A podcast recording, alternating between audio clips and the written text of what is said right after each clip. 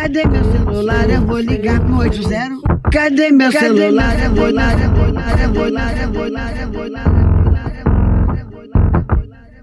Ninféias apresenta Pílulas Feministas. Olá, prazer! Aqui quem fala é Jaqueline Análio, licencianda em Artes Cênicas, atuante no Ninféias desde 2018 e integrante do projeto Ninféias na Escola, no qual construímos conhecimento feminista junto à comunidade de Ouro Preto. Como vocês ouviram lá na primeira pílula de introdução, o Ninféias é um núcleo que investiga as vertentes do feminismo pelo viés interseccional. Mas espera aí, interseccional? O tema de hoje é uma palavra grande, muito usada nos estudos do feminismo: a interseccionalidade. Pegando lá no dicionário, interseccionalidade vem da palavra intersecção, que quer dizer fazer um recorte, ponto de encontro, de cruzamento entre duas ou mais linhas. O termo foi descrito pela primeira vez em 1989 pela ativista e professora de direito norte-americana Kimberly Crenshaw, ao saber da história de uma afro-americana que processou a empresa de automóveis General Motors. Seguinte, a empresa contratava mulheres brancas para serem secretárias e homens negros para a linha de montagem, não restando então cargo para mulheres negras. Então, elas resolveram em 76 processar essa empresa.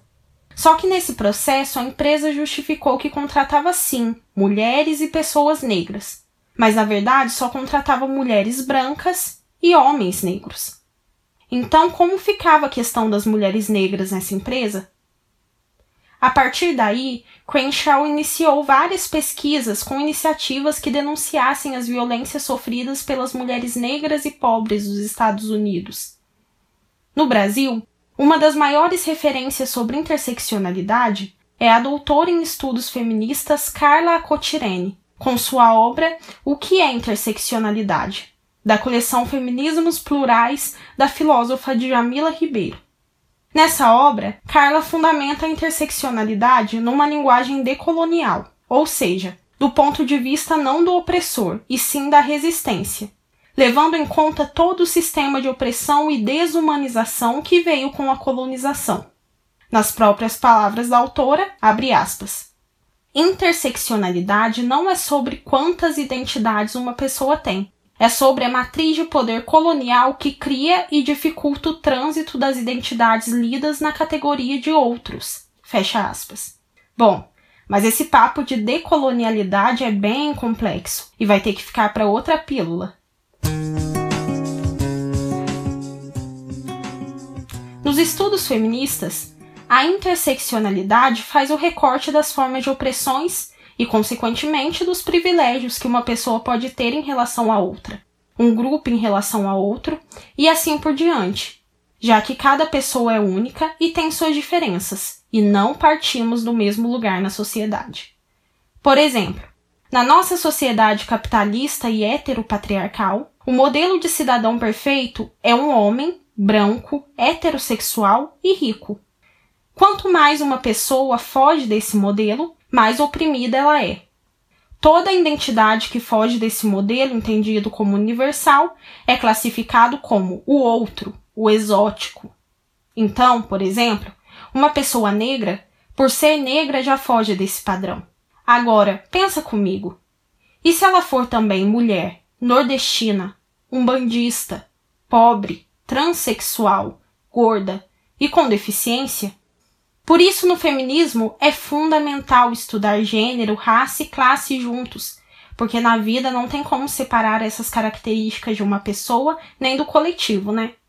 Não é à toa que as autoras que citei nessa pílula, Crenshaw e a são mulheres negras, e seu papel como intelectuais é de muita representatividade. Porque para se entender os mecanismos de vivência de uma mulher negra, é preciso de uma análise sensível às suas demandas que gere visibilidade coletiva e ancestral a elas, tanto no movimento negro como no feminista. Se a gente lutar pela liberdade das mulheres e esquecer do ponto racial, como ficam as mulheres negras? que são a maioria das vítimas dos casos de violência doméstica no país? Como ficam os filhos dessas mulheres, jovens negros, que compõem a maioria da população carcerária no Brasil e são os que mais sofrem violência policial?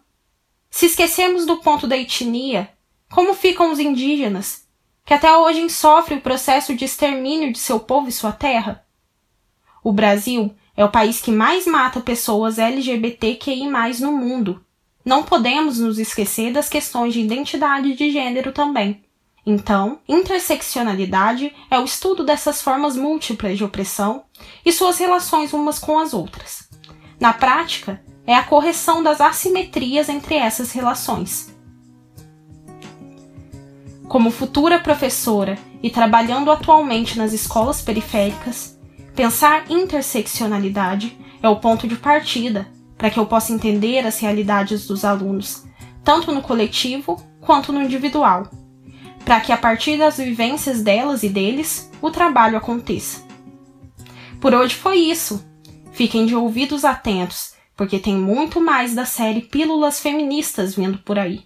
Uma beija roxa feminista para vocês. E até a próxima!